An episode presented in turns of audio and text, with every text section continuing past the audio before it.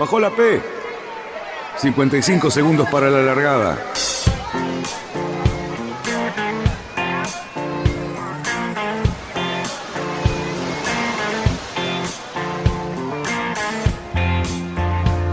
Así comienza Radionautas. Toda la información de la náutica argentina.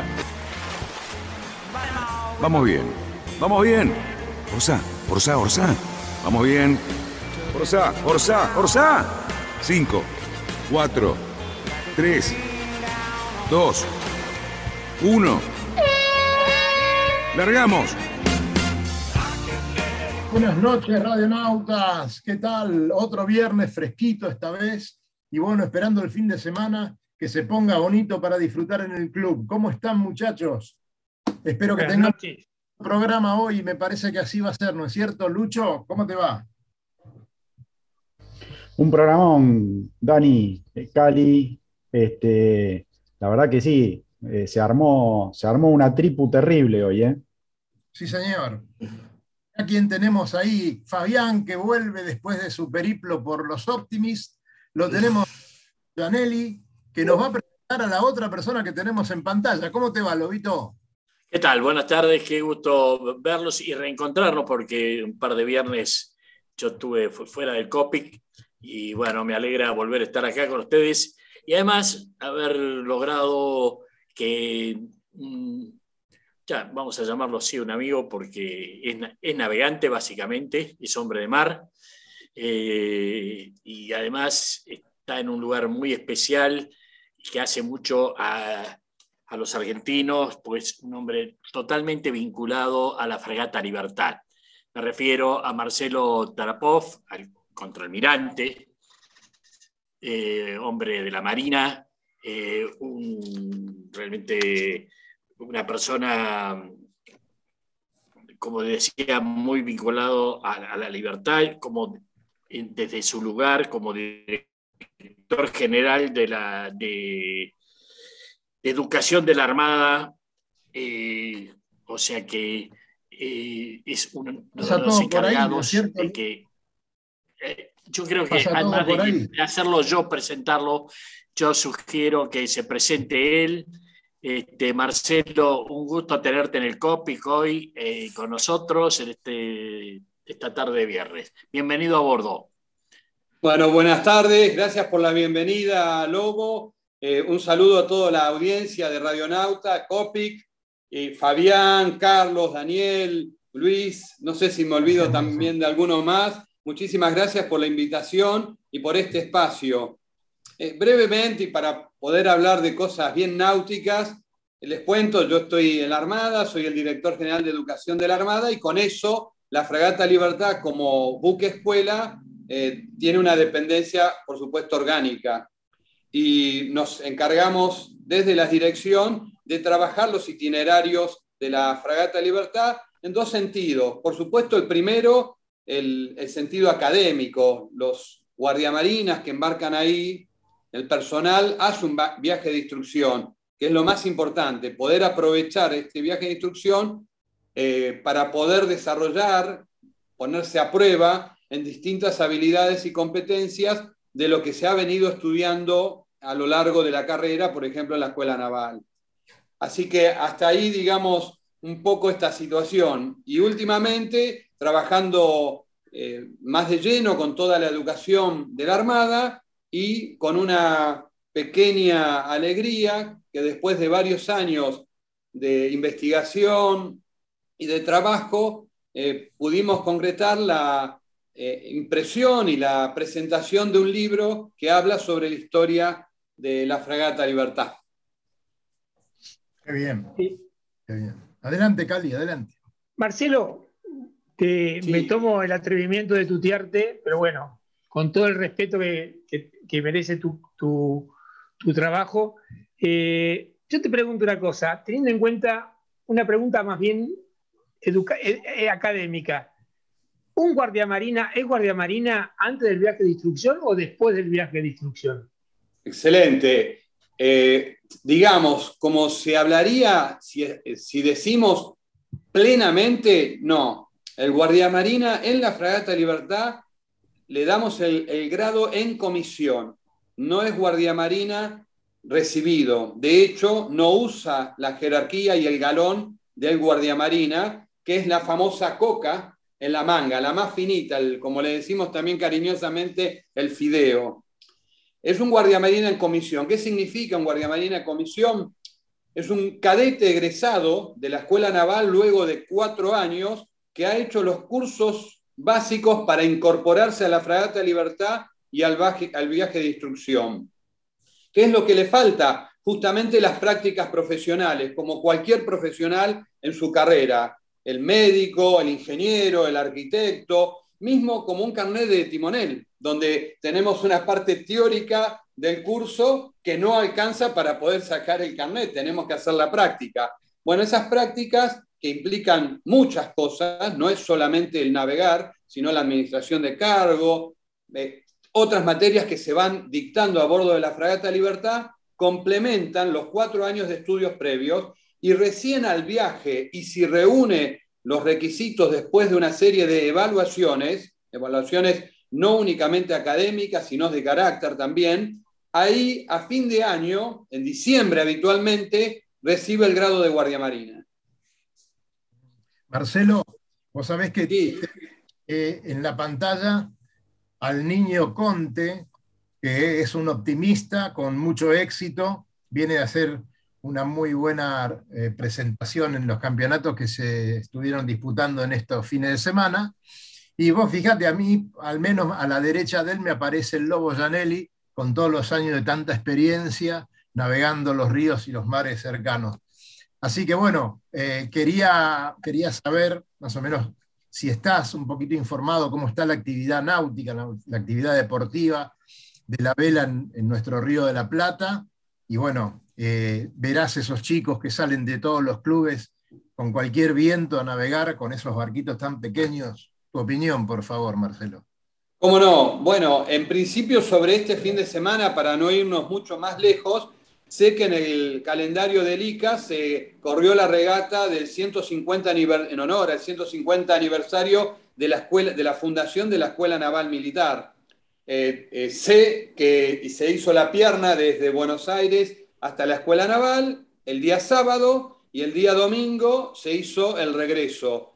Eh, no, no, recuerdo todos los resultados, sí me interesé por los dos buques los dos veleros que puso la Escuela Naval, que son de la clase Pearson, la clase tradicional, que ya de que era cadete yo, los teníamos, y que en uno de ellos eh, salió en segundo lugar. Eh, además, vivo, eh, mis oficinas dan al Río de la Plata y vivo muy cerca del río, por supuesto socio del Centro Naval, y veo las actividades de los Optimis permanentemente en el río de esos barcos les tengo un especial cariño eh, porque las considero eh, la mejor escuela para los chicos, ¿no? De hecho, mis dos hijos han hecho los cursos de timonel de Optimis desde pequeños, pero para ser sincero, me falta más información que me gustaría que me puedas contar.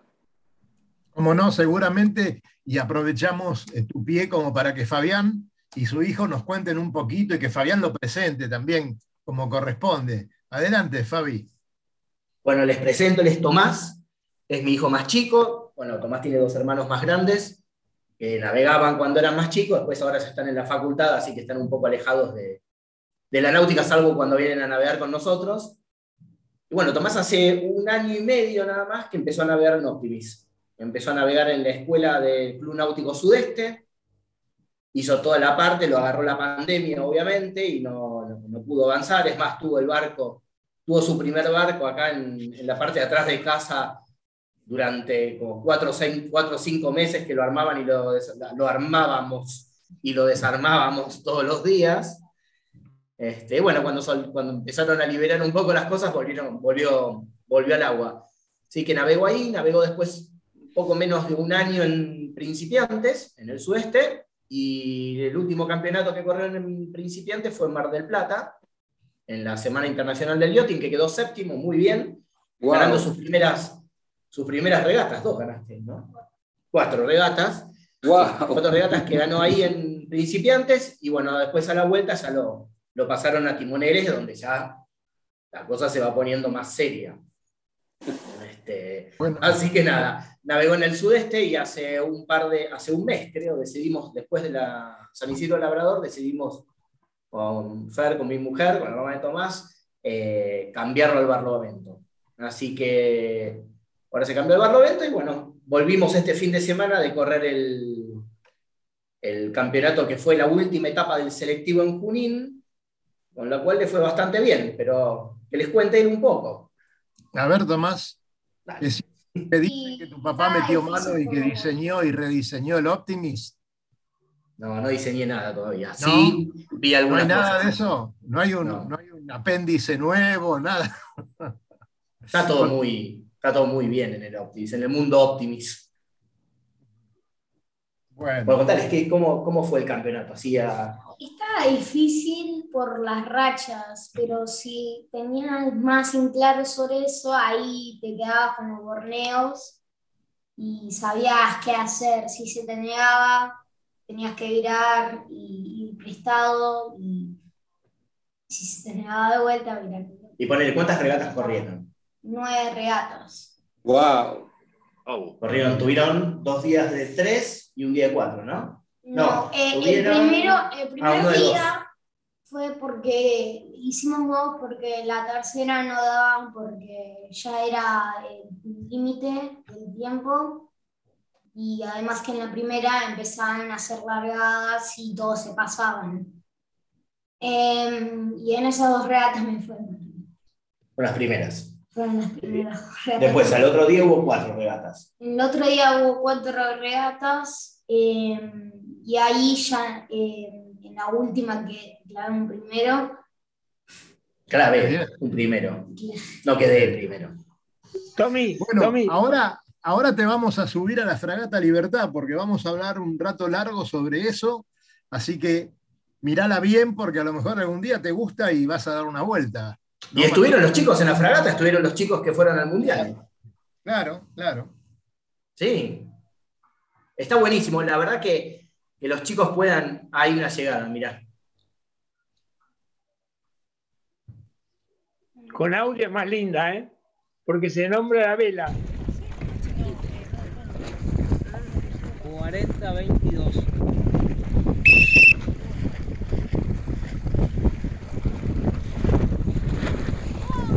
¿Sabes una, una cosa linda? Esa fue la ¿Sabes una cosa linda que nos pasó después de esta regata? 39, 92. Vino, vino gente de la OA y nos vino a felicitar. Estábamos con Fernanda caminando ahí por Junín y nos vinieron a felicitar porque nos vino a felicitar y a comentarnos que había sido lindo, que parece ser que después acá no se ve, como que se acercaron los primeros que, que habían llegado a felicitarlo a Tomás y estaban todos los chicos como festejando que habían quedado bien. Claro. Eh, y, fue muy lindo, y después nos mandaron el video, pero lindísimo que viste que, la gente que apoya esto, la verdad que lo hacen ad honores, creo yo, es algo, es un apostolado, que viste, se acercan a los padres y si ven un chico nuevo lo, lo, lo, lo, incentivan y lo felicitan, entonces está buenísimo, porque los chicos es como que se van enganchando con todo esto. Que te digo que no es nada fácil, en junio hacía mucho frío y armaban los barcos casi de noche, porque los días que arrancaban las regatas a las 10 de la mañana había que estar a las 8 de la mañana ahí. Con estamos helada hablando, y Estamos hablando del espíritu marinero, justamente eso es lo que ensalza y nos identifica. Sí, sí. Y, muchos barcos se juntaron. El primer fin de semana había casi, le contaba hoy a, Luis, casi 400 barcos en el Gran Prix del Litoral. Tomás, ¿fue más fácil que en Mar del Plata? Sí, porque las, como las, no hay tantas olas, como es solo quedarte ahí con un Lego y que, que vaya el barco con velocidad, pero en el otro tenés que mover, tenés que tenés que golpear mucho. Qué bien, qué bien eso. Lobito, vos que sabés tanto sobre el ambiente para que los chicos puedan disfrutar de este deporte, como se hace en todos los clubes. Este, la verdad que semillero maravilloso para, bueno, como tantos chicos que tenemos alrededor del mundo corriendo, ¿no? Y representándonos. Sí, qué, lindo, ¿no? Porque esto no solamente este, este, este, joven que estoy viendo acá, que es representante de cientos, este, que está representando a, cientos, este, no solamente está aprendiendo el arte de navegar, que es un arte, sino está eh, aprendiendo un estilo de vida que es lo que la náutica, el río y los barcos nos da. Así que eh, ojalá siga en el ámbito competitivo del yachting, pero lo, ideal sería que nunca se aleje de la navegación y de todo lo que eso implica. Eh, te felicito y dale para adelante, estás este, en un muy buen camino. Además, a tu viejo, que lo conozco de potrillo, eh, porque corrimos juntos hace muchos, muchos años. me animaría a decir que en el siglo pasado, ¿no? Sí, siglo este, pasado, seguro. Totalmente. Corrimos juntos, bueno, este, era un avesado tripulante con el cual me he disfrutado mucho. Espero que vos disfrutes el deporte igual que él. Así que bienvenido al Río y muy bien por los triunfos. Se van a seguir sumando seguro. Así que suerte, viejo. Eh, Marcelo Tarapón, contame una cosita, así ya que estamos con, Tomás. Este, ¿Cuántos de estos navegantes que salieron en la fragata hace pocos días atrás es la primera vez que navegan, o, por lo menos la primera vez que hacen un viaje este, tan largo? Y bueno, hoy, hoy exactamente el número de, de, tripulación de la Fragata Libertad es de 326. O sea, la Fragata Libertad está navegando en total, como decimos, con 326 almas a bordo, de los cuales prácticamente 100 son guardiamarinas en instrucción. Esos guardiamarinas han tenido alguna opción de navegación, pero no un viaje como el que empezó ahora el 30 de abril y que va a terminar allá el 25 de septiembre, y muchísimo menos recorriendo distintos eh, mares del mundo y latitudes. La fragata zarpó hace un par de días de Fortaleza, Brasil, cruzó el, Ecuador, hizo la ceremonia que corresponde por el cruce del Ecuador y ahora aproximadamente está, eh, digamos, finalizando la costa brasileña para entrar en la costa de la Guyana francesa con rumbo a Santa Lucía, que tiene previsto por calendario eh, arribar el 26 de mayo. Pero hoy hablé con el comandante y estaban recibiendo algún viento favorable y iban a intentar amarrar el 25 de mayo para poder hacer las celebraciones de nuestro día patrio. O sea, llegar un día antes ahí a Santa Lucía.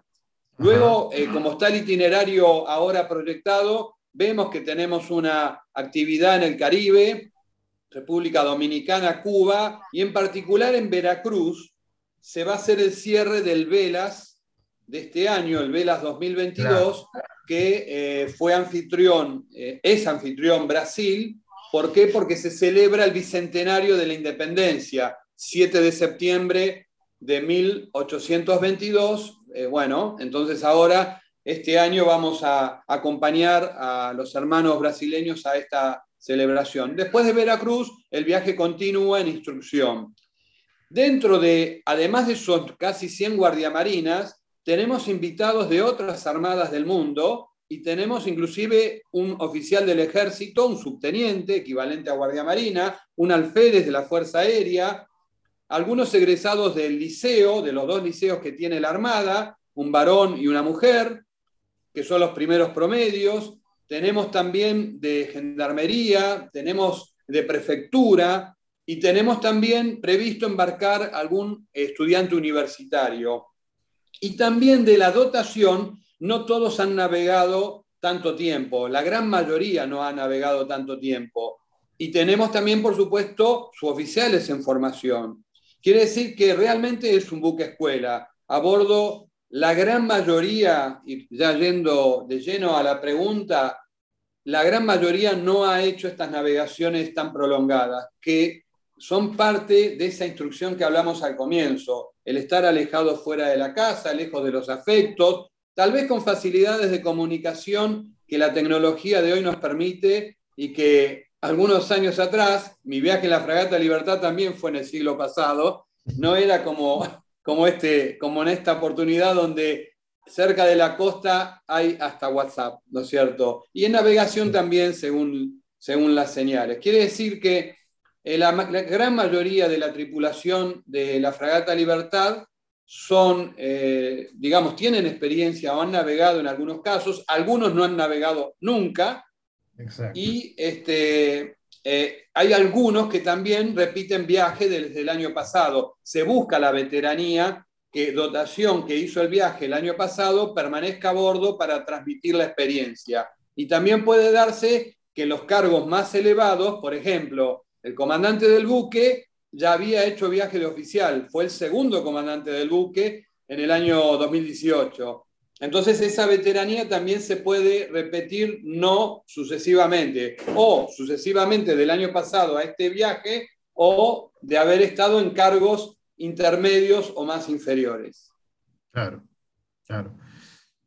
Eh, Cerruti, ¿tenías algo para preguntar? No, eh, yo estoy impresionado porque, por ejemplo, el actual comandante de la fragata es Carlos Yavisky Trinchero, que cuando uno lee su currículum es impresionante y no menos aún es el del subcomandante que es Claudio Alberto Otero, que también son personas cuyos currículums son bastante impactantes por la cantidad de cursos y bueno, y trabajos y estudios que han realizado.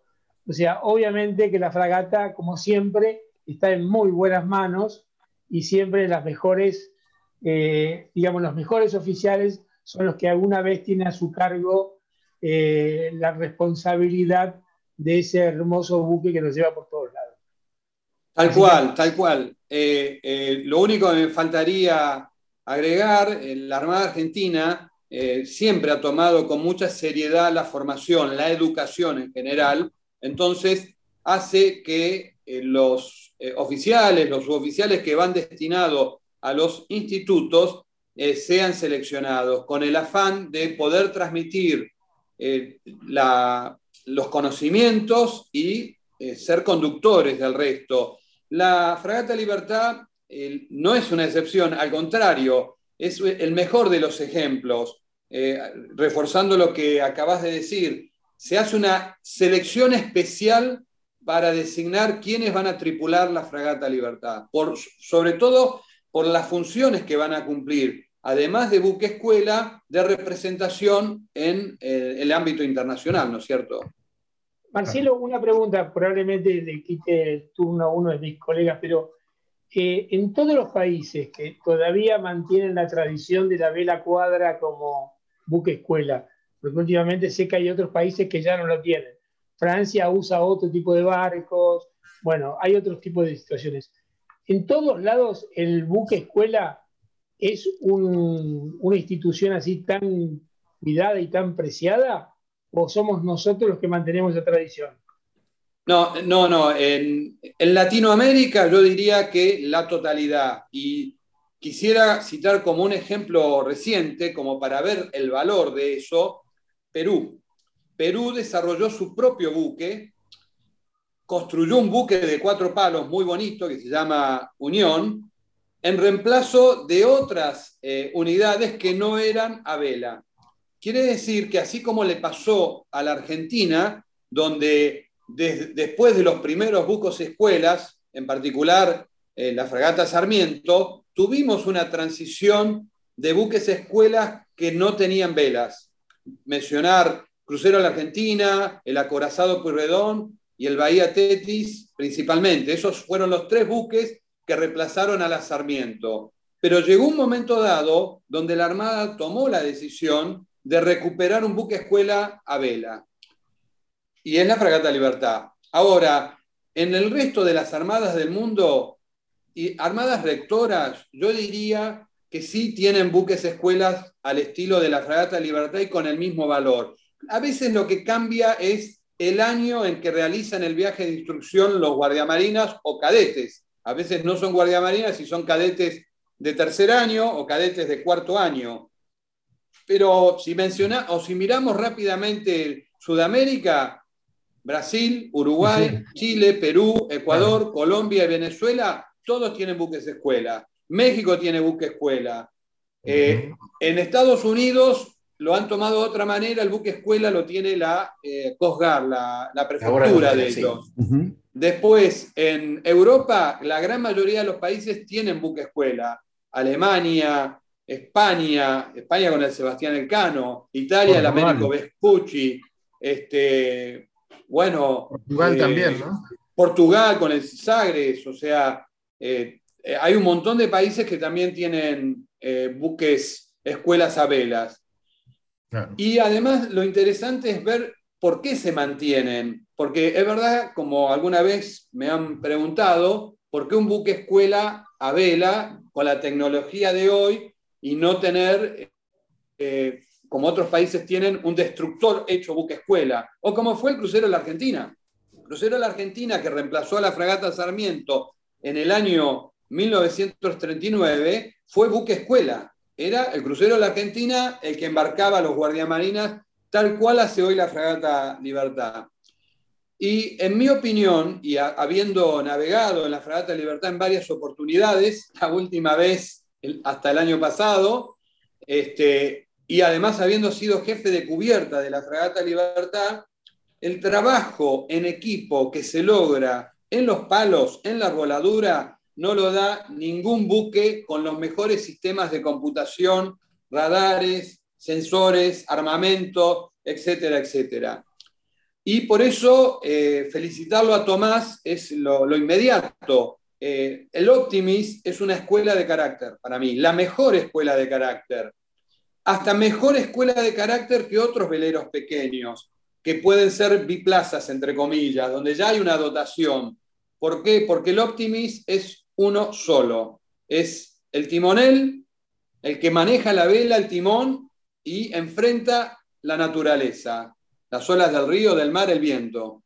Bueno, eh, superado ese primer, eh, esa primera instancia del Optimist, podemos crecer en complejidades de veleros. Y la Fragata Libertad realmente es muy compleja, 27 velas, mástiles de 50 metros, etcétera, etcétera. Pero es donde el hombre no puede, o la mujer en este caso, saben que tenemos gavieras a bordo ahora, desde hace unos años, este año en particular hay siete, el año pasado eran cinco, un solo, una sol, un solo gaviero no puede aferrar una vela y no la puede ni arriar ni izar. Y para eso se debe trabajar en equipo y de manera coordinada. De, dependiendo también de otro que desde abajo, desde la cubierta o desde la cofa, tiene la mirada completa y da las órdenes, por supuesto, con el pito marinero. Entonces, este, sí, la mayoría de las, de las buques, escuelas que son a vela, responden a esta filosofía de trabajar en equipo con la gente sobre la cubierta y enfrentando eh, criteriosamente a la naturaleza, no de prepo, como pasó con la escuadra española eh, eh, cuando fue hacia Inglaterra y el temporal los hundió. Decía, no los he mandado a luchar contra la naturaleza. No, no, nadie dice de enfrentar a la naturaleza en desafío, sino saber cómo aprovechar que el viento sea favorable. Exactamente. Fabián, ¿tenés alguna consulta para hacer, no? Que levantaste la mano, Fabi. No, no, ya está, ya está totalmente contestada. Quería consultar cómo era, si tenían alguna, entre comillas, premio a, a los comandantes de la. Había una selección donde, donde el comandante de la fragata era como el más premiado, el que tenía determinadas cualidades distintas al resto de la sucesión, como para ser comandante de la fragata. Pero contestadísima. Bien. Luego, Lobito. Escuché decir, Marcelo, gavieras. El otro día, cuando vimos partir eh, la fragata de, de, de Dársena Norte, que había ahí una toma que me emocionó mucho, que mostraste hace un ratito, Luis, que fue la partida. ¿Había gavieras en, en la punta de las perchas? Sí, señor, sí, señor. Este año, como les comentaba, eh, se lograron capacitar y lograron aprobar las exigencias para hacer gavieras siete mujeres. El año pasado lo propio eran cinco. Y yo las he visto trabajar he embarcado, como les decía, en varias oportunidades en la fragata y he trepado a la arboladura junto con ellas. Y ningún problema. Por supuesto que se les tiene, eh, digamos, el único cuidado que hay es un tema biológico, que es por un tema de que hay que tomarles la presión, sobre todo si están en un periodo de menstruación. Es la única diferencia que hay. Pero el control lo hacemos a todos los gavieros, a las mujeres, a los hombres, como precaución antes de subir a los palos. ¿Por qué? Porque un problema de presión, o, sea, una lipotimia, una baja de presión, en el momento que no estén enganchados, podría generar una catástrofe, un accidente. El resto de las actividades son indistintas, no hay sexo en eso, les toca ir al sobreperico y van, les toca ir a la mayor van, les toca ir a la opres y van. Y se lo, se lo, digamos, no hay acomodo, es por mérito. qué bárbaro, qué lindo, qué lindo información que me estás dando. Este, desconocía esto totalmente.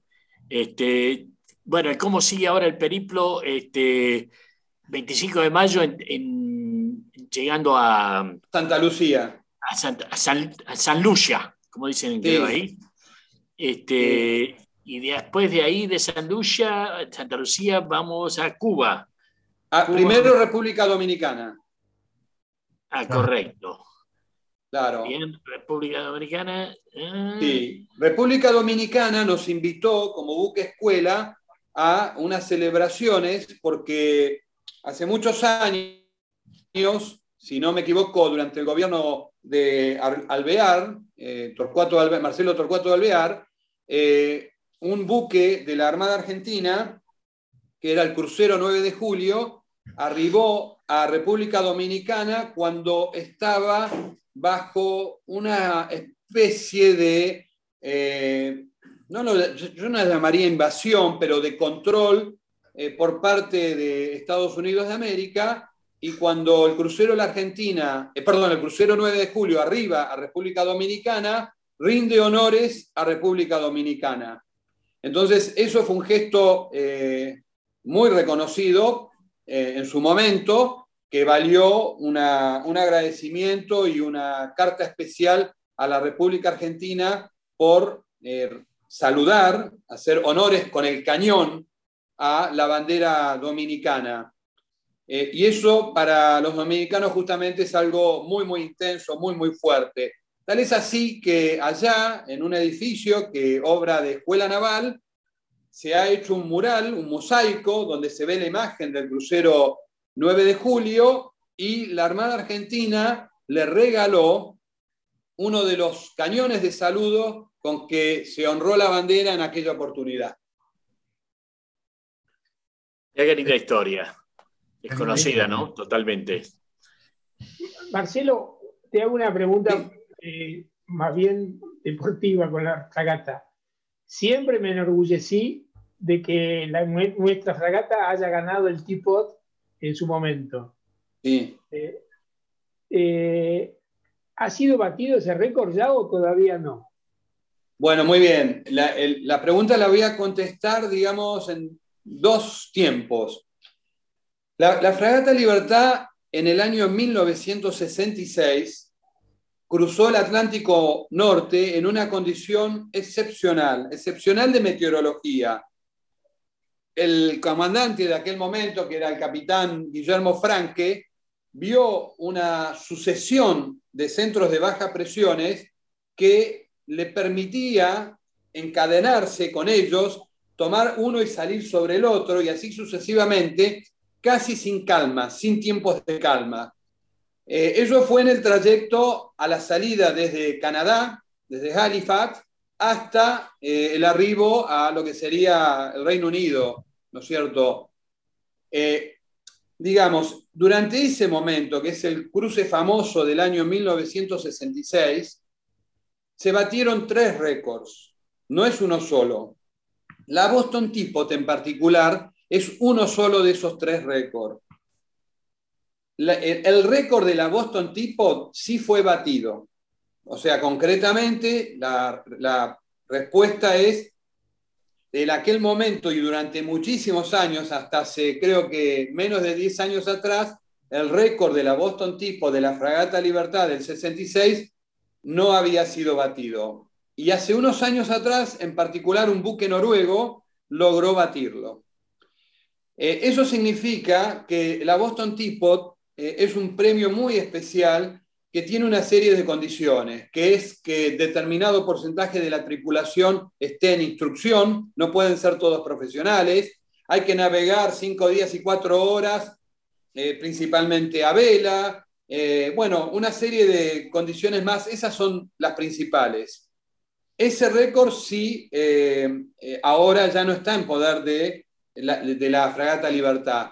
La Fragata Libertad ganó la Boston Teapot en varias oportunidades, es uno de los buques que más la ha ganado junto con el Cano, con el Sebastián Elcano, pero los otros dos récords del año 66 no fueron batidos. Los otros dos récords son más amplios que la Boston Teapot, porque la Boston Teapot es un trayecto que, como yo les dije, son de 120 y tantos de horas.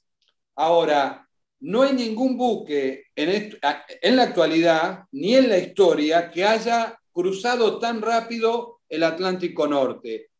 Ya les digo, eh, si ustedes eh, recuerdan, muchas veces se habla de la gran medalla y la gran medalla y la gran medalla a bordo de la Fragata Libertad. Y la gran medalla justamente es una acuñación que se hizo en el año 66, después del viaje de la Fragata Libertad, reconociendo estos tres, esos tres récords. Eh, en la Fragata Libertad lo que ustedes pueden ver, justamente en la sala del comandante, en las puertas de la sala del comandante, son unos facimiles hechos en bronce de un tamaño importante, de más de casi 50 centímetros de diámetro, donde está representada la Fragata Libertad pintada por Villeri, ¿no es cierto?, en ese cruce con las velas eh, tan hasta rifadas, y del otro lado se ven los tres récords. Pero en realidad eso es el facímil de la medalla que sí se acuñó, y se acuñó en una cantidad exacta de 505 medallas. 5 en plata para determinadas autoridades y 500 en cobre con un plateado de añejo. Y para ustedes les muestro una de esas 500. ¿Ok? Acá está una de esas medallas. ¿sí? Original de esas 500, no es de plata. Ahora, cuando la damos vuelta, y, ya sí contestando a tu pregunta, y la voy a colocar ahí, ahí se pueden ver los tres récords. El de la Boston Teapot, el cruce de Halifax a Liverpool y el cruce de Halifax a Darsdale Island, ahí en el Reino Unido, que como es importante, yo le he dedicado un capítulo especial a este cruce. Es el único viaje al cual yo hago referencia en el libro porque procuré que el libro sea de historia y más genérico y no dedicarme a viaje por viaje. Pero el viaje del 66, y gracias otra vez por la pregunta, es eh, totalmente emblemático y de los tres récords se conservan dos. Qué bien, qué bien. Perdón, por favor, ¿podés, ¿podés especificar el récord? ¿Cómo no? ¿Podés especificar el récord? Seis días. No? ¿Cómo no? Yo, acá se los voy a, ya lo voy a leer directamente desde la. A ver, un segundito, voy a traer por ahí una lupa. Vamos con todos los elementos para. hablamos de récord, pero no hablamos de qué, qué, cuál fue el récord. Perfecto. Ahora, eh, los tres récords son, uno el de la Boston Teapot, el trofeo de la Boston Teapot, que ahora les voy a ampliar. El segundo es la distancia navegada entre, en velocidad y tiempo, ¿no? Entre Cabo Race en Canadá y Darsley eh, Island en Irlanda, que este, llevó una distancia en millas en un recorrido que logró hacerlo en 6 días, 21 horas. Y después el otro récord, que es el de mayor distancia, ¿no es cierto? Que es entre Cabo Reis y Canadá en la línea Dublín-Liverpool, o sea, Cabo Reis fue la zarpada y el arribo, la línea que une imaginariamente Dublín con Liverpool, ¿no? la capital de Irlanda con la ciudad inglesa, con una distancia de 2.058 millas en 8 días, 12 horas. Y ahora, en un segundito, eh, dentro del libro eh, está dedicado justamente a todos los que ganaron la Boston Teapot hasta el año 2019, porque los últimos años todavía no habían salido publicados. Entonces, cuando vamos al año 1966, la distancia navegada por la fragata Libertad fue de 1.335 días, eh, millas, perdón, 1.335 millas, con una velocidad promedio de 10,7 nudos. Ah, y el récord, claro, y el récord ahora lo tiene, como les dije, el buque noruego desde el año 2017, que es el, eh, el Star eh, Rad Lemkul, que estuvo en Ushuaia ahora en marzo y que logró 1.548 millas. Ahí no. O sea, Tenemos, un tenemos- perdóname, Cali, pero pe- Cerruti, sí. alejate un poquito, que se te ve el. Vos sabés que tengo una imagen muy bonita de Marcelo con la lupa, que soportaba perfectamente bien la imagen, ¿no? Porque si nos- nosotros nos ponemos la lupa y aparecen tantas cosas en la cara tremenda, pero eh, salía muy bien tu cara, Marcelo, con el aumento de la lupa. Lucho, tenemos algunas preguntas de, de los oyentes, ¿no es cierto? ¿Se las hacemos? Sí, sí, hay, hay que ver a ver si se atreve, ¿no? Porque las preguntas de los oyentes a veces son un poco ásperas. Pero en este caso no, vamos, son bastante eh, ¿Cómo livianitas. no se va a atrever? Vamos con una, para, para empezar, eh, sencillo. Hay, eh, Pablo Rodríguez nos pregunta, va, en realidad le pregunta a Marcelo, como civil, o sea, que no tiene nada que ver con, con la rama militar, ¿hay alguna posibilidad de hacer una navegación corta, larga en la fragata Libertad?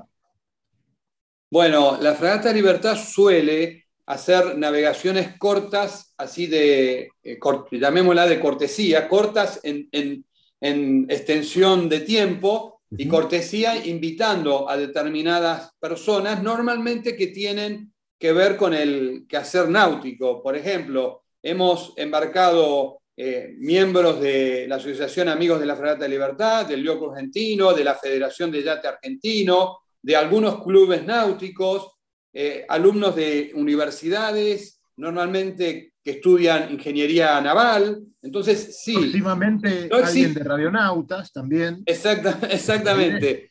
Eh, no, no existe, digamos, no es que eh, hay una metodología fija y, y que está abierta la inscripción para embarcarse, pero eh, habitualmente la Secretaría General Naval recibe esos, esos requerimientos y cuando se da la oportunidad de tener alguna navegación, se suele invitar. Eh, como la Armada Argentina tiene convenios con algunas universidades, por mencionar un caso, en la última navegación desde Puerto Belgrano a Buenos Aires, además de miembros de- del Grupo Argentino, Federación de eh, Yacht Argentino, y eh, vinieron de la Universidad Tecnológica de Buenos Aires, del ITBA. Ujú. del- O sea que normalmente... Claro, o, o sea, ah, eh, normalmente sí se podría. No es que es una inscripción abierta, vuelvo a decir, pero para contestarle yo le diría que se acerque a alguna entidad eh, náutica y que in- eh, intente hacer su postulación en la Secretaría General Naval. Bien, bien. Muy bien. Muy Muy bien. bien. Eh, voy con la, con la segunda y ya vamos a, a dejar, porque las otras fueron, se fueron respondiendo con, tu charla, pero esta es como un poco de futuro y, está preguntando Mariano, eh, ¿qué pasaría en, las próximas etapas, digamos? Si se sabe ya si se va a hacer la campaña 23-24, si ya eso, ¿con cuánto tiempo, digamos, y, cuáles son las campañas que ya están programadas para la Fragata Libertad? Perfecto. Eh, La de este año me gustaría cerrar con un par de temas porque habíamos llegado hasta Veracruz. Pero el viaje incluye Baltimore, donde se va a celebrar el 9 de julio, después va a eh, Dublin, Dublín ya en Irlanda, porque este es el año del centenario de la independencia de Irlanda, allá por el, ellos, la fecha exacta es el 6 de diciembre de 1922, pero ellos toman el año del centenario como todo festejo y por eso la Fragata Libertad va a estar en Irlanda, que para la Armada Argentina además es un lugar muy cálido porque nuestro padre de la Armada, el almirante Brown, era irlandés. Eh, justamente pensando en ahorrar tiempo en el cruce del Atlántico Norte, no sé si al estilo del capitán Franke, que fue imbatible, la idea es ahorrar unos días y, y antes de ir a Dublín, fondear en la bahía de Quillala, que es la que da al barrio, al condado de Mayo, Foxford, que es donde nació el almirante Brown. O sea, no va a tomar puerto, ahí no hay puerto, pero sí va a fondear y rendirle honores a Brown. Luego va a ir a Toulon, perdón, de Dublín va a un lugar muy especial, que esto lo quería resaltar. Va a ir por primera vez a San Malo.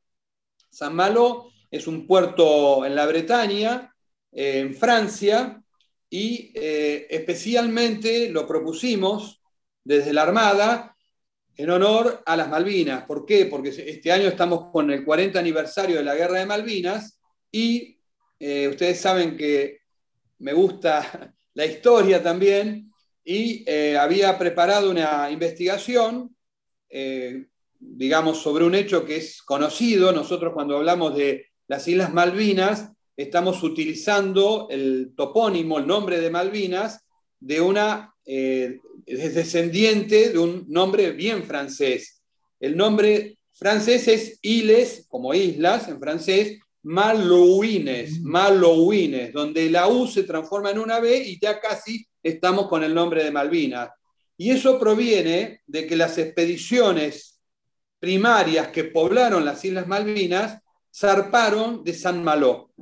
San Malo, los habitantes de San Malo son los maluines. Y habitaron las Islas Malvinas por primera vez donde no había pisado el hombre de manera estable en 1764, donde fundaron Port Saint Louis, en honor al, rey, al rey Luis XV, rey de Francia. Esas expediciones a cargo de otro Luis, Luis Bougainville, arribaron zarpando de 1763 hacia las Islas Malvinas a principios del 64, una segunda expedición con maluines llegó en el 64 y una tercera expedición con maluines que se establecieron ahí justamente en San Malo, perdón, en, San Paul Louis, también proveniente de eh, San Malo. Esto lo comento porque la primera eh, aparición de los ingleses como población en las islas, en la otra isla en realidad, es 1765, o sea, es posterior a las dos primeras de los franceses. entonces es un hito para nosotros estar en San Malo por primera vez en la historia de la Fragata Libertad y de un buque escuela de la Armada Argentina en este 40 aniversario. De ahí va a ir a Toulon para estar en una invitación de la República de Francia el 17 de agosto. Es un día querido para, para la Argentina porque lo asociamos al fallecimiento del general San Martín, que tiene su monumento en Boulogne-sur-Mer en la última casa de las dos que él vivió en Francia. Él vivió sus primeros años en Grambourg y sus últimos años hasta el fallecimiento en Boulogne-sur-Mer, donde la casa de él hoy existe y es, y es un museo. Pero en este caso, el 17 de agosto, lo que se celebra en particular en el sur de Francia es el día de la liberación del sur de Francia en la Segunda Guerra Mundial. Y la fragata va a estar ahí. Luego hará Cádiz y luego va a ser Salvador de Bahía para intentar estar cerca del aniversario, como les dije, el bicentenario de Brasil. Luego arribará a Buenos Aires allá el 25 de septiembre. Eso es el año 2022. Ya empezamos a trabajar en el año 2023. ¿Cómo se trabaja? La pregunta es genial. Normalmente el viaje se diagrama entre tres entes, la Cancillería, el Ministerio de Defensa y la Armada. Los tres países, los, perdón, los tres eh, grupos eligen los países y los países se eligen por determinadas condiciones, por ejemplo, invitaciones. Entonces, el año que viene tenemos una invitación de la Armada de Colombia. Entonces, muy posiblemente la Fragata de Libertad el año que viene va a estar en Cartagena. Después hay otras invitaciones que son más náuticas, que son los famosos upsail, las grandes regatas de veleros que nuclean y se invitan a veleros de todo el mundo. De esa también tenemos una invitación para el Atlántico Norte. Ahora, la Armada propone una serie de puertos donde son de interés académico y cultural o por intercambio con otras armadas. La Cancillería recibe también su input de eh, embajadores o de países amigos que quieren recibir a la Fragata Libertad. Y el Ministerio de Defensa, a su vez, lo mismo con su eh, Secretaría de Asuntos Internacionales, recibe también invitaciones o tiene algunos compromisos con algunos otros países donde se están realizando eh, diferentes intercambios. Esos viajes normalmente pueden ser muy diversos. Alguno puede tener su centro de gravedad más en Sudamérica o en el Centroamérica. Alguna vez puede llegar a ocupar países de Oceanía y de Asia y muchas veces países de Europa y algunos de África. Entonces, ¿Qué es lo que se hace? Se preparan itinerarios, por lo menos tres. En los itinerarios se van agregando los compromisos para ver si dan las fechas y los calendarios por la velocidad que da la fragata Libertad. Y luego, cuando hay superposiciones de eventos, justamente entre estos tres grupos, Cancillería, Ministerio de Defensa eh, y Armada Argentina, se elige por prioridad eh, cuál puede ser el puerto a visitar en reemplazo del otro, porque lamentablemente no se puede estar en los dos lugares.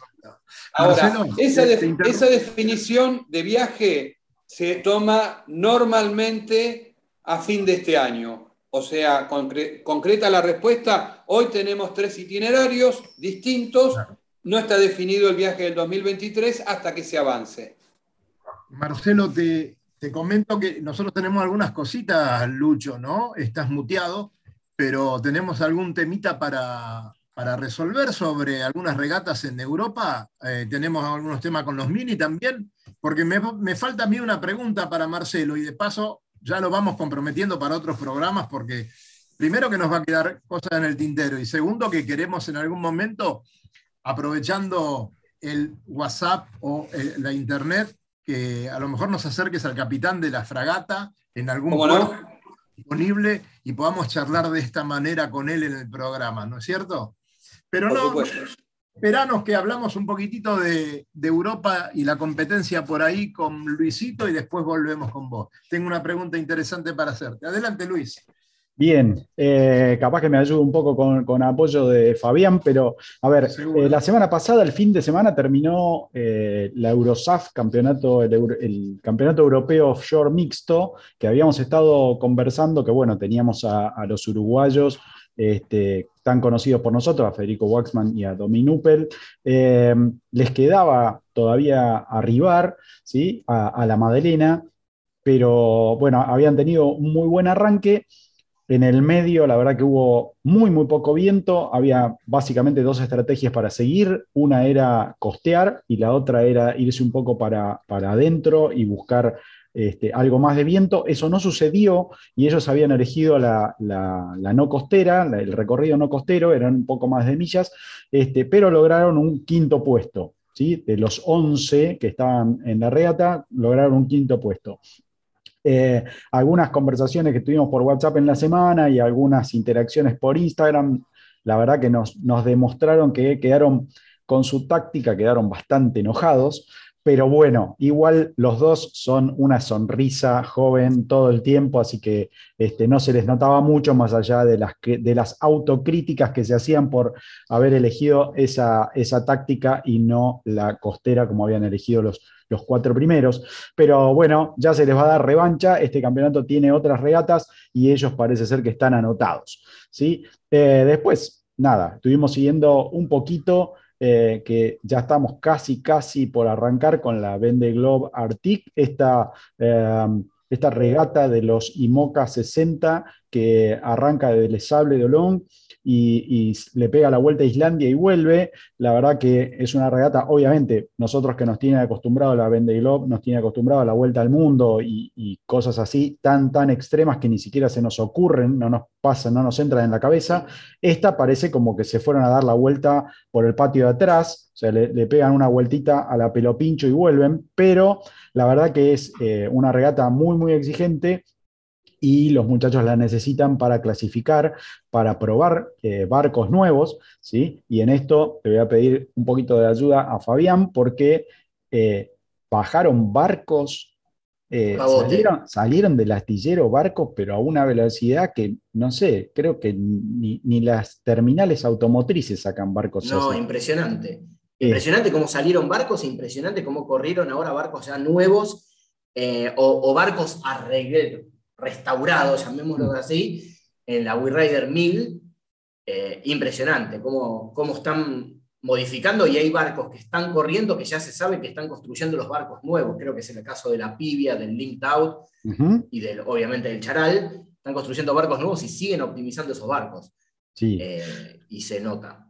Este, un, detalle interesante, y me diste el pie sin quererlo, porque esto no lo habíamos conversado antes del programa, pero esto que decimos de que están reciclando barcos, eh, eh, yo lo, tomaría como un punto de partida, empiecen a tomarle el, tiempo a eso, empiecen a, buscarlo un poco más, porque la tendencia actual, ¿sí? por un montón de cosas, y, algunas se las voy a relatar ahora, como la huella de carbono y ese tipo de cosas, está empezando a hacer que este tipo de, construcciones de barcos ¿sí? empiecen a buscar el reciclado y la continuidad del mismo casco o de toda la la ferretería que tiene el barco encima para que eh, el impacto de carbono y el reciclado de todo ese barco eh, sea casi, casi al 100%. Entonces, esto del barco nuevo, ¿sí? que, hace por ahí un año, un poquito más de un año antes de que arrancara la Vende Globe, que para nosotros era, no, es barco nuevo, barco nuevo, barco nuevo, eh, los, los, muchachos se lo están empezando a cuestionar porque por un lado el barco nuevo está bárbaro, eh, por, el nuevo diseño, por lo que genera y promete, pero por otro lado ellos tienen que en su cuenta, en su balance, tienen que empezar a demostrar de que son eh, amigos del medio ambiente, que no están haciendo un desastre por ganar una competencia y si no, lamentablemente esto lo dije a propósito, lo del balance, hace que los sponsors pongan la plata en otro lado. ¿sí? Así que este, los muchachos se están preocupando muchísimo por eso este, eh, y los barcos reciclados van a estar a la orden del día. ¿sí? Eh, sí. Hablando de sponsor, eh, Cali Cerruti está sponsoreado por North Sales y nosotros no vemos nada. Y no, viste que las estrellas, las estrellas son así, tienen sponsor aparte, viste, no sé cómo arreglo. Está bien, está bien. Yo sé que a vos te, a vos te manda algo, algún, algún lugar de la costa argentina, este, también ahí medio cerca de Claromecopa, creo que te manda alguna cosa, no sé qué. Este, trae vino. este, hoy, hoy tuve un conflicto de intereses, porque tenía la gorra de North Face, pero estaba probando velas de otra marca. Ah, mira. Ah, pero viste que no la nombra la otra marca, ¿no? ¿Te diste cuenta? ¿Te diste Vamos a ir a Angra dos Reyes a alquilar barcos Mirá vos. Claro que sí. Sí, Lobo, ¿qué, anduvo pasando por, por, para ti esas zonas? Uh, estuvo muy activa la semana pasada. Muchos nautas argentinos. Estuvieron las chicas del campeonato femenino que corren el, el campeonato sponsorado por Wincharter este, navegando su semana, se encontraron con una sorpresa porque tuvieron un, upgrade en el barco que les tocó. Ah, de la misma manera que la, gente Yamil del grupo de Mendoza, unos mendocinos que fueron en realidad con la sponsorización de Radionautas, con su barco allá, este, recorriendo toda la belleza de Angra. Y yo personalmente también probando un nuevo barco que se incorporó a la flota de Windcharter, un catamarán de 43 pies, un Flash 43, eh, realmente espectacular, nuevo, novito, novito, novito, que bueno, espero que ya los nautas argentinos cuando quieran disfrutar de un catamarán por las islas del Caribe brasilero. Este, ya, está, ya está en marcha, este fin de semana está disponible. va a tener eh, su, su, charter de, de bautismo. Radionautas está con una semana de promoción muy prontito. Vamos a hacer conocer. Hay una semana, a, por supuesto, una promoción. Eh, eh, no vamos a dar precios, pero ustedes saben que es muy buena. Gracias a Winchartel y al, y al Logo Janelli, por supuesto. Marcelo, a mí me queda una pregunta, pero vos sabés que estamos fuera de horario. Como para comprometerte a que vuelvas y después la respondas, ¿no? Este, tendríamos que cortar en un minuto, después nos quedamos charlando. Pero la pregunta, y más que nada la inquietud, eh, es, ¿qué pasó con el mascarón de proa de la fragata?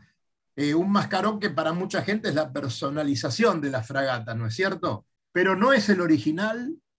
Hay un tema ahí, ¿no? Que estaría bueno para, para explayarse y que está en tu libro. Bueno, eh, bárbaro. La, pregunta yo creo que pasa a ser hasta el nudo del libro. Es el capítulo que más se ha eh, buscado y más se ha comentado. ¿Por qué? Eh, varias razones. De movida, la Fragata Libertad, tal cual acabas de mencionar, tuvo un mascarón de proa que perteneció a un escultor italiano muy famoso, eh, que estaba muy de moda allá en la década del 50 y también del 60, que se llamó Luis Perlotti. Luis Perlotti fue contratado por la Armada para eh, hacer el, mascarón de proa y lo realiza en bronce. Es un mascarón bonito que existe. Hoy, si quieren verlo, está apoyado eh, de manera vertical en un árbol en el Museo de Naval en el Tigre. O sea, ustedes pueden ir a ver ese, ese mascarón. Pero ¿qué es lo que ocurrió? Cuando colocaron el mascarón en, la, en el lugar que corresponde en la proa de la fragata Libertad, el mascarón quedaba mirando, la mujer del mascarón quedaba mirando al agua, o sea, miraba directamente hacia el fondo del mar. Y el comandante de aquella época, que era un gran navegante, un gran velerista, Porretti, Atilio Porretti, este, no le gustó y cuando lo vio en esa posición dijo, no, no, está buscando las, parece que está buscando las chirolas, ¿no? Acordémonos de ese, de ese léxico que tal vez hoy es desconocido. Entonces, eh, él eh, en su momento lo hace retirar de la proa del buque. Y ahí entra a jugar Carlos García González, un español radicado en la Argentina que ya había merecido muchos reconocimientos y que compartía clases de alemán con un marino argentino, Villalobos, y Villalobos estaba en el proyecto de la fragata y le comenta a Carlos la necesidad de un mascarón de proa. Dijo, yo lo hago. Y la Armada lo contrata. Eh, tuve en mi poder una copia del contrato y le dice que eh, el mascarón de proa debe ser realizado de determinadas características con perfil greco-romano. Perfil greco-romano para nosotros es muy fácil de recordar porque es esa imagen que hay en las monedas y en algunos billetes con el gorro frigio, la imagen de la República, etcétera, etcétera. Eh, Carlos García González eh, trae la madera, son tres grandes trozos en particular, y, empieza a hacer el tallado. Durante eh, esos momentos, tiene una desgracia familiar y fallece la esposa. Entonces, la Fragata Libertad en 1963, que es el primer viaje de instrucción, sale a navegar sin mascarón de proa, como muestro en la imagen. ¿Ok? Ahí ven, esta foto está tomada del primer viaje de la Fragata Libertad sin mascarón de proa. Porque lamentablemente él no llegó a terminarlo eh, por el dolor que le había generado la pérdida de la esposa, como era natural. Entonces él siguió trabajando en el mascarón de proa. Yo les voy a mostrar también imágenes inéditas que son cedidas por él, donde este mascarón todavía en el taller de Dársena Norte, Tandanor de Dársena Norte, está sobre el andamio, ¿no? Sobre andamio, no está ni siquiera colocado en la fragata, no está pintado, se ven las marcas de, perdón, marcas de tiza, ¿eh? que era donde él tenía que corregirlos. Acá les voy a mostrar otra también, ahí se ve, ya un poco más entero el mascarón de proa, ¿sí? Este, y bueno, ¿qué es lo que sucedió? Que cuando la Fragata de Libertad regresa y en 1964 para el segundo viaje se lo coloca. Este mascarón de proa está hecho en cedro paraguayo, en madera, y eh, cuando uno mira el rostro, eh, yo les cuento siempre eh, la entrevista que tuve personalmente con Carlos García González, que hoy vive, tiene 96 años, radicado en Mar del Plata. A él lo entrevisté más de una decena de veces y cada vez que voy a Mar del Plata, como este año, lo voy a visitar, como hice este año. Y cuando ustedes ven el mascarón de proa, no tiene nada que ver con el perfil greco-romano. Y si ustedes miran la foto de la esposa, tiene mucho que ver con la esposa que se llamaba Úrsula.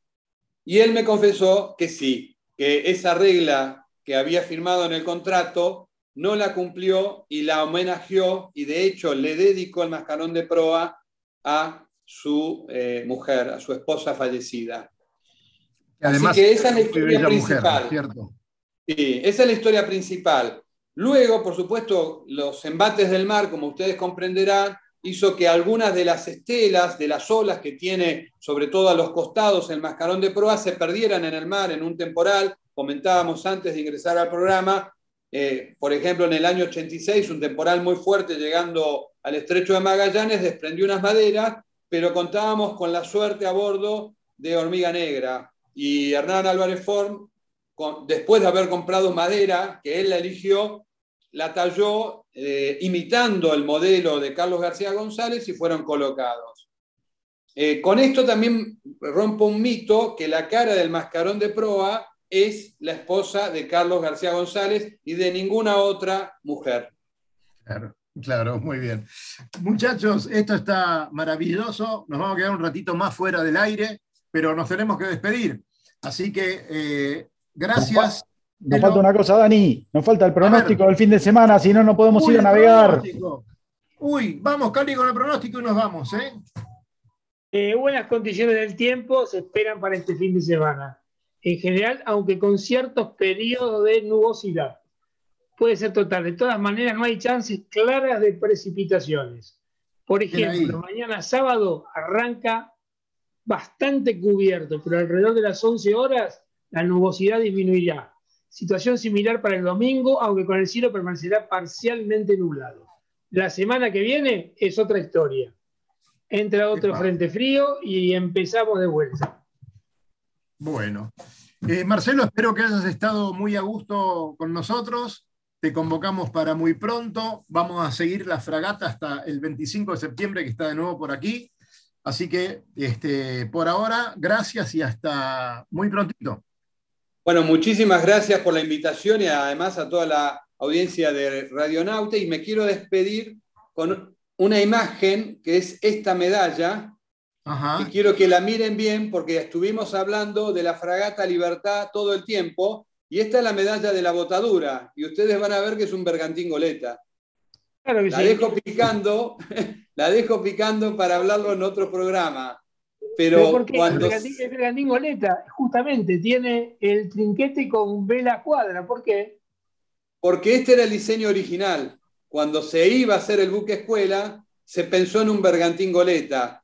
Y después de que se botó el casco, el casco que no tenía eh, palos, acá tienen una imagen de la botadura donde se ve el casco, pero obviamente sin arboladura, se tomó la decisión de pasarlo a fragata. Pero acá pueden leer que es la, tiene la fecha de la botadura y es una de las medallas originales de aquel momento, donde también les voy a colocar el, el reverso de la medalla para que la puedan apreciar. Está también comentado en el libro toda esta anécdota, muy interesante la historia y este, un poco como gancho, si tienen, por supuesto, la amabilidad de invitarme la próxima vez para comentar esta historia que más habla del aparejo.